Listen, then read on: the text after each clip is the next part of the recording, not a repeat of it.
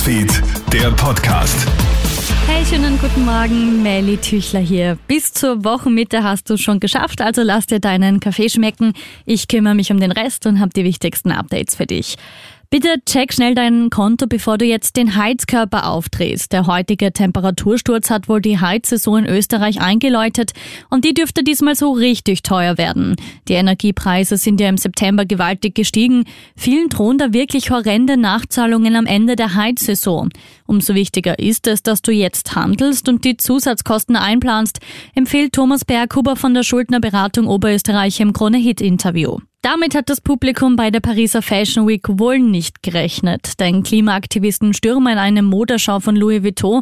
Plötzlich besteigt eine Aktivistin der Gruppe Extinction Rebellion gestern den Laufsteg im Louvre. Dort hält sie Banner mit der Aufschrift Über Konsum ist gleich Aussterben in die Höhe. Rund 30 Menschen waren an der Protestaktion beteiligt. Zwei von ihnen wurden demnach festgenommen. Das Rollfeld am Linzer Flughafen hat sich gestern in einen viel bestaunten Laufsteg verwandelt und zwar für das größte Frachtflugzeug der Welt. Kurz vor 15.30 Uhr ist der Megafrachter Antonov vom Rischer gelandet. Die Maschine wird bis Donnerstag bleiben und dann gegen 12 Uhr den Transportflug Richtung Bukarest fortsetzen.